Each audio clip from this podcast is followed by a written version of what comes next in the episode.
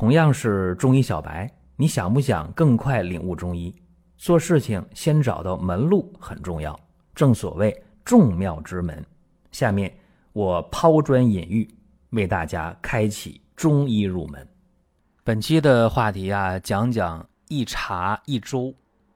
这个时节啊，确实防感冒是一件大事儿，尤其体质弱的啊，说老年人更要注意，或者年轻人身体不太好的也得注意了。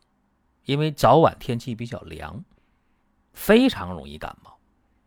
说感冒伤哪儿？中医讲伤的是肺，所以养肺至关的重要。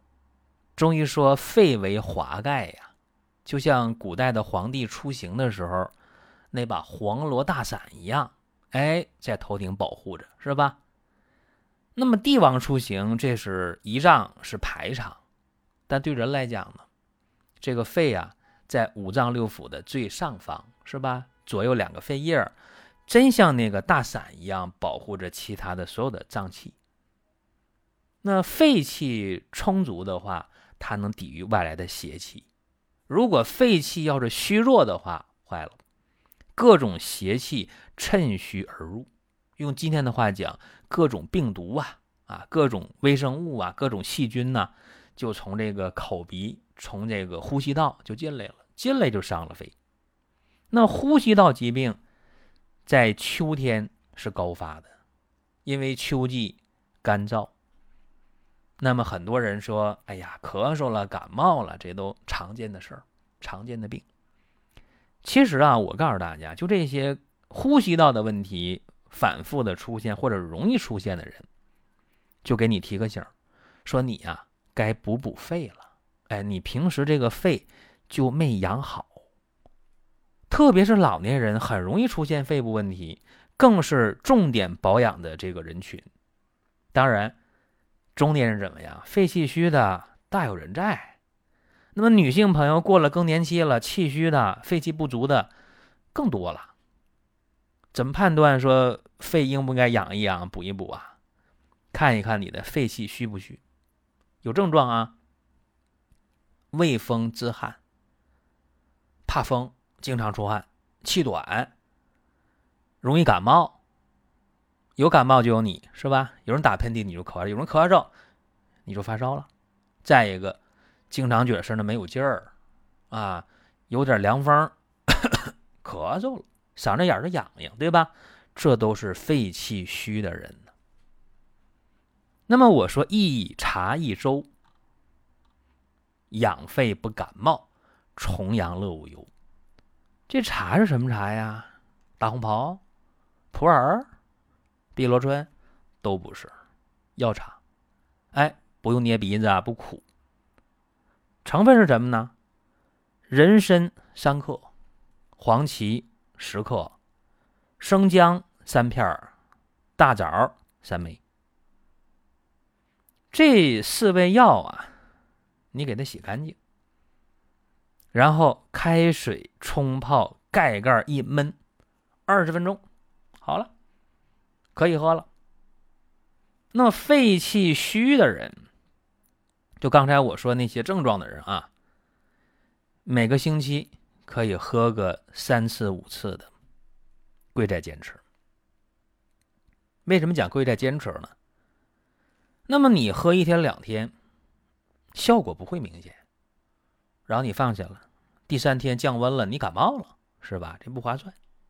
如果你坚持个三天五天呢，再有天气变化啊，说重阳节前后，那过了秋分了，是吧？那很可能你降温了，是吧？没事儿，你这边有一个很好的屏障，你肺气足啊，就不怕这些呃气温的骤然的变化。这里边是有道理的。人参呢，大补元气，哎，它能提高免疫力。黄芪呢，补气佳品呐。黄芪配人参，增强了补肺气的作用。生姜呢，祛风寒、止咳化痰、调胃气，还能止呕，对吧？大枣呢，补中益气，还能养血。那么，对于那些有阴虚内热的人，或者有实热症的人，阴虚的，你比方说有咳嗽啊、吐血呀、手脚心热呀，或者说这个正感冒发烧呢，哎，你这这不适合用人参，用西洋参啊，这注意。那么人参这味药啊，今天也是食物啊，也是药物，药食同源。在《神农本草经》当中啊，把人参列为上品呐，说人参味甘微寒，主补五脏，安精神，定魂魄，止精气，除邪气。啊，明目，开心益智，久服轻身延年。那么现代中药学就说了，说人参甘微苦微温，归肺脾心肾经，啊，大补元气，补脾益肺，生津安神益智。这确实啊，这古往今来对人参这个说的呀，地位特别高。包括医圣张仲景在这个《伤寒杂病论》当中啊，用人参的方子。四十二首也不少，啊，相关的条文有八十条。我们在听节目的过程当中啊，想说的话、想问的事儿，可以通过评论来实现。如果说身边人也需要这个内容，你可以转发一下。再有啊，就是关注的事儿，点关注不迷路，下回还能继续听。大家可以关注一个公众号，叫“光明远”，阳光的光，明天的明，永远的远。这个号啊，每天都有内容的持续更新，方便大家了解最新的动态。点赞、关注、评论、转发这几个动作一气呵成，感谢各位的支持和捧场。那么今天我们要是概括的讲，人参干嘛？啊，体虚的，啊，脾虚的，啊，没胃口的，肺虚的，喘咳的，津伤口渴的。经济失眠的、阳痿的、宫寒的、反胃吐食的、大便滑脱的、妇女崩漏的，其实都适合。甚至呢，这人参呢，民间有些说法，哎呦，说那切人参，你别用那个铁器啊。包括前段时间我切人参用那个不锈钢的那个刀，有人给我微信留言说不行啊，用竹刀啊切人参。老话有这个，《名医别录》当中。那书里记载这个人参炮制过程，真是那样。二月、四月、八月上旬采根儿，竹刀刮，铺干，勿令见风。这个呀，就类似于今天的生晒参的这么一个炮制，只不过刀今天不是竹刀了，因为没必要。过去那铁的铁器的刀，现在呢不锈钢，这技术很成熟了。它就不会和人参因为铁而发生反应，不锈钢嘛，它化学性质就比较稳定。再一个人参泡水的时候，刚才也说了，阴虚火旺的人，有热症的人，呃，有这个外感的人啊，这肯定不适合用人参，或者暂时不适合。另外呢，人参呃为五灵脂啊，人参的反藜芦啊，这两样也不能和人参一起用。所以分析到这儿啊，参芪茶，在这个季节，老年人或者体虚易感冒的人，喝上一喝，大有好处。这一茶说完了，该说这一粥了。嗯，这粥就更简单了，就是精米一百克二两。啥叫精米？北方的大米粘度比较高，粘性强的，这叫精米。南方那个大米呢？它是粘度比较差，叫鲜米是吧？不一样，没有嚼头。精米用一百克，一寸长，带葱须的鲜葱头八根这肯定不是香葱啊，是大葱啊。生姜切五大片陈醋十五毫升，盐适量。把这精米、生姜你给它洗净了。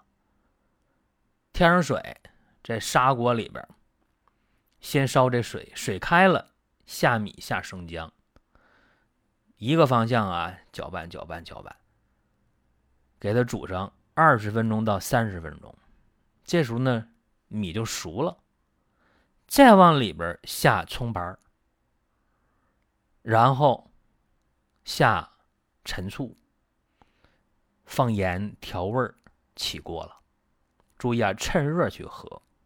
这里边有一些技巧，就是添水添多少的问题。